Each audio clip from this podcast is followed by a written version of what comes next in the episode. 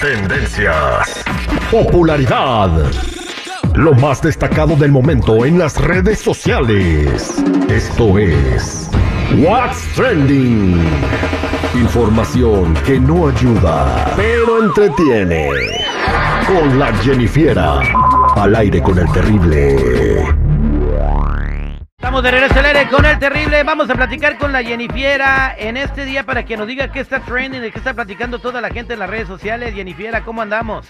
Buenas, buenas muchachos. Aquí al millón y pasadito, un poquito, pues ahora sí que en shock todos nosotros. Y es que lamentablemente Julián Figueroa, el hijo de Maribel Guardia y Joan Sebastián, eh, falleció el domingo. Lo encontraron inconsciente y sin huellas de violencia. Llamaron al 911 y al llegar pues ya se encontraba sin vida. Sin duda esto es algo que ningún padre eh, quisiera pasar. Maribel Guardia dio un comunicado en el que mencionó que los médicos indicaron que la, el motivo del fallecimiento fue por un infarto agudo al miocardio y fibrilación ventricular. O sea que no podía respirar. Oye, pero, eh, o sea, cuando llegaron estaba inconsciente, pero con vida. Y, despu- Ujú. y después de que llega la ambulancia, media hora después, pues ya se había muerto.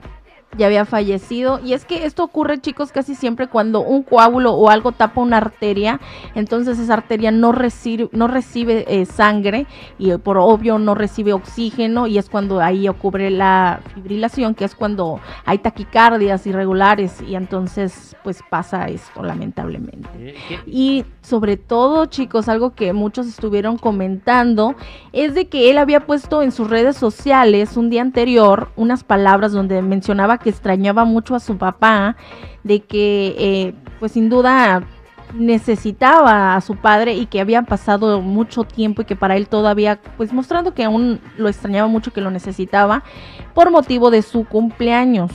Y al día siguiente, pues lamentablemente fallece. Oye, qué, qué triste, ¿no? Para Maribel Guardia, pues siendo su único chamaco, ¿no?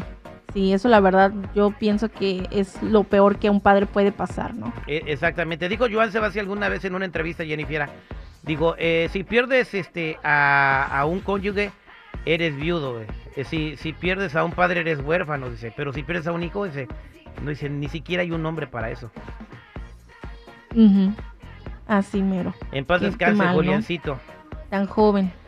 Pero bueno, Y nuestras condolencias y todo nuestro amor para Maribel Guardia, que debe estar pasando un momento muy triste. Espero que la prensa y todos respeten el duelo que tiene y que no vayan a irse como animales afuera de, de- de- de- del lugar donde van a, a tener la ceremonia, como lo saben hacer, respetando el dolor de, Maribel. así es. Bueno chicos, vámonos a otra cosa. Y es que los fans de Peso Pluma creen que Grupo Firme se está colgando de la fama que está teniendo ahorita Peso Pluma. Y es que ellos consideran de que la popularidad que tiene Grupo Firme ya, ya no están pegando, que ya no están igual que antes y que ahora necesitan publicar fotos con ellos o cantar al lado de ellos. Y pues eso le estaban comentando a Edwin Cass. Él no respondió absolutamente nada, pero ese es el sentir de los fans de Peso Pluma. En las ¿Ustedes redes sociales, opinan? es que hubo un concierto en el Toyota Arena, esto es en el sur de California, y estuvo ahí Grupo Firme, estuvieron al escenario con, con Peso Pluma, estuvieron celebrando con él después del concierto y también en unos videos que se hicieron muy virales echando pisto ahí en el camerino de Peso Pluma. Y, y bueno, él colgó todo en sus redes sociales y la gente dice que está colgando de, de él y que se está colgando de él. Bueno, pero pues van a llenar el SoFi Stadium, ¿no? 80 mil personas en, en unas, unas semanas, entonces no veo que, que se estén colgando de peso pluma de ninguna manera, ¿no? Yo creo que es mutuo, ¿no? Es como algo que les pudiera servir, pero más como convivencia, ¿no? Se están colgando los dos. Los dos se andan colgando de la liana. Pero chicos, también andaba circulando cuánto cobra peso pluma por una presentación. ¿Ustedes cuánto más o menos le calculan? Calculando que este, a nosotros nos dan 200 dólares por un remoto, peso pluma, este, no sé, deben dar en los, en los, en los 10 mil dólares por presentación. Bueno, pues aquí vamos a hablarlo en pesos, porque va desde un millón doscientos mil pesos hasta dos millones de pesos, pero esta cifra puede variar dependiendo del lugar.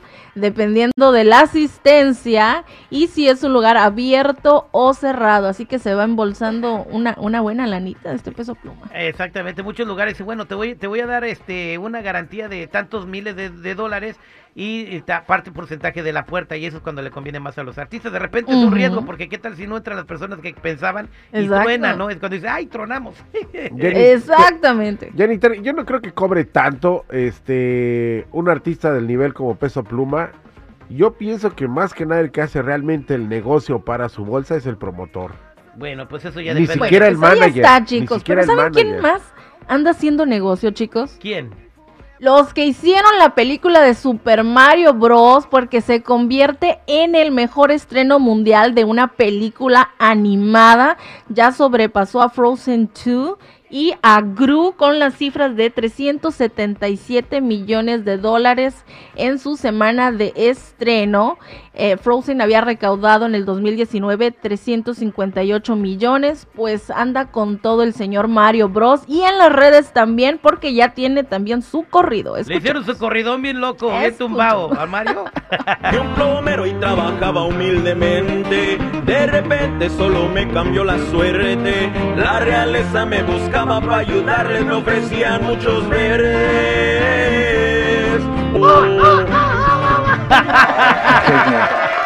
Qué creatividad, qué barbaridad. Oye, qué chido, ¿no? Ya el corrido de Mario Bros. Estuvimos nosotros llevando al Google a ver la película. Oye, como 1500 personas en fila nomás para comprar boleto y otras para las palomitas, ¿no, hombre? Eh, estaba un caos.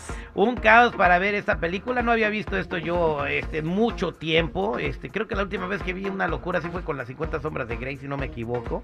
Pero bueno, pues a ver cuánto colecta esta película animada que no se trató de nada más que como si estuvieras jugando el juego. No andes esporleando, por favor. Hay muchos que no la han visto.